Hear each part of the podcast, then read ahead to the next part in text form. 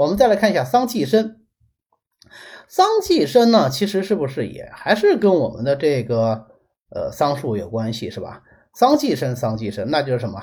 那就是寄生在桑树上的某种东西嘛，啊，所以桑寄生呢，它是桑寄生科的常绿小灌木，胡寄生或者是桑寄生的这个带叶茎枝。啊，关于这一点呢，是特别有意思啊，就是寄生类的这种藤蔓植物啊，或者这种小灌木，应该说是非常之多的。那么为什么我们就只是用桑寄生来入药呢？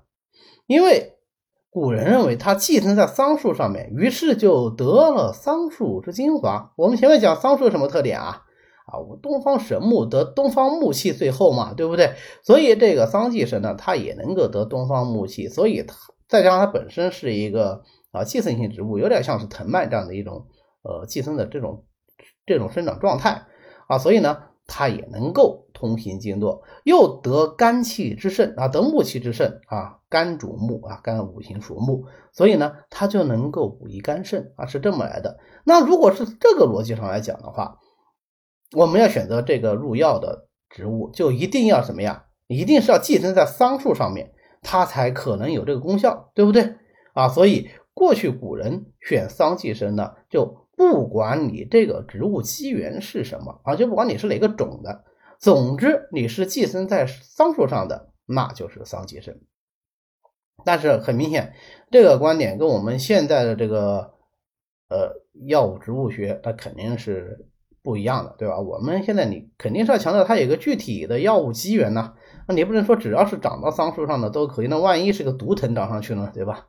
呃，那岂不是吃了就会要人小命？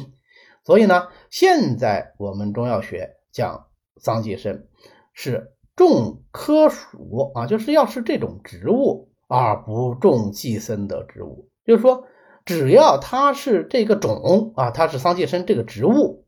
那么它哪怕是寄生在桑树上也好，寄生在胡树上也好，寄生在是其他的什么这种树上面也好，我们都认为它是桑寄生。关键是要这个种啊，所以这是古代的桑寄生啊，古人用的桑寄生和我们现在用的桑寄生一个非常大的区别啊。过去是只要你在桑树上寄生就可以，现在是只要你是这个种就可以。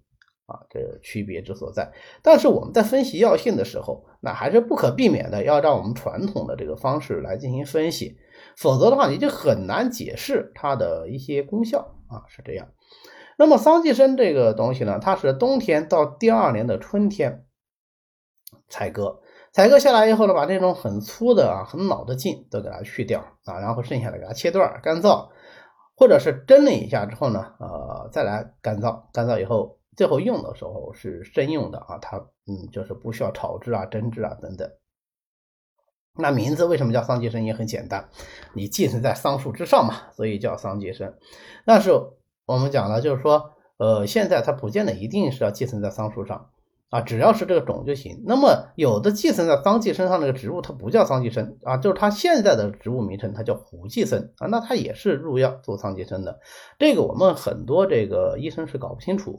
啊，所以肛肠临床时候就开药开一个桑寄生，药房发个胡寄生，啊，就有有的时候这个年轻医生会去找药房，那像我们现在就不去不会去再去找，为什么呢？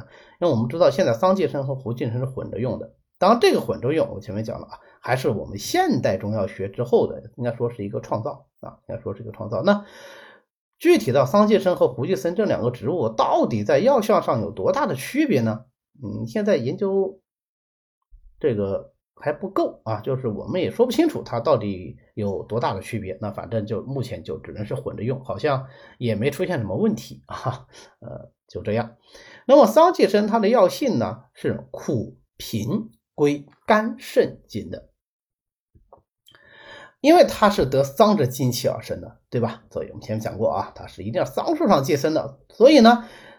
它就能够入肝肾而善补精血啊，因为呃桑树是得东方之精华，而东方应肝啊，在五行的啊五行五脏来说是肝应东方，对吧？所以它就能够入肝肾啊，善补精血。那么肝和筋啊，肾合骨，所以它就有很好的强筋骨、祛风湿的作用。那既然能够强筋骨、祛风湿，那临床上就可以用于治疗什么呀？啊，就能补肝肾之不足，对吧？呃，我们肝肾不足有什么典型症状啊？啊，对，腰膝酸痛啊，腰酸膝软呐，等等的这样一些症状。那尤其是像配上独活啊、刘席呀、杜仲啊、当归啊等等，你比方说独活济参汤，对吧？独活济参汤就是在四物汤养精的。养血的这个养血通络的基础上，再加了一些补肝肾、强筋骨、祛风湿的这个药，对吧？所以，呃，虽然我们说起来桑寄生是能够强筋骨、祛风湿的，但是它的重点其实是在强筋骨上面啊。我们虽然教材是把它放在祛风湿这一类药里面，但它祛风湿的力量呢，嗯，不是那么强啊，有一些不是那么强，重点是在强筋骨上面。那么桑寄生还有一个非常。呃，重要的、独特的一个药性作用呢，就是它能够安胎。为什么桑寄生能安胎呢？还是从它能够补益肝肾这个功效演化而来的。因为妇人怀孕主要是靠冲任以养胎啊，冲任呢就主要与肝肾的关系最为密切。桑寄生能够补益肝肾，治疗肝肾的虚损，从而使冲任二脉得冲，所以它就能够起到安胎的这个作用。那这样的话，我们就知道桑寄生它能够治疗什么样的胎动不安呢？哪种类型的胎动不安呢？对，它就能够治疗肝肾虚损引起的胎动不安、胎漏啊的这样一些病。那与它配伍的就一定是一些什么？补肝肾、养精血，尤其是养血的药，因为女子聚血以养胎，女子血盛而和，那胎就得养；如果女子血虚，那这个胎就不能养，对吧？所以就配上艾叶呀、阿胶啦、杜仲啊、和川续淡呐啊等等这些药来安胎。安胎药的话，我们讲的现在其实已经有好几味药了，大家可以回顾一下，后面还会有出现新的安胎药。那么这些安胎的药它有什么特点？那分别适合于什么样类型的胎动不安啊？这个是非常有意思的一个工作。那你比如说我们前面讲黄芩、君白术来安胎之圣药，那么黄芩凭什么能安胎呀？清热安胎。白术凭什么能安胎呀？白术健脾化痰气以安胎，对吧？那不同的化痰，呃，不同的这个安胎药，它的作用机理不一样，那么我们选择的时候啊，也就有所区别。好，那我们最后总结一下，桑寄生的功效就是能够祛风湿、补肝肾、强筋骨和安胎。好的，今天呢我们就讲到这里。为了方便大家和其他喜欢中医的朋友一起来学习和讨论中医知识，我们呢建了一个微信群，欢迎大家扫描下方的二维码，添加我们的管理员的微信。然后发送“从头学中医”，他就会拉大家入群的。那么我们下次再见。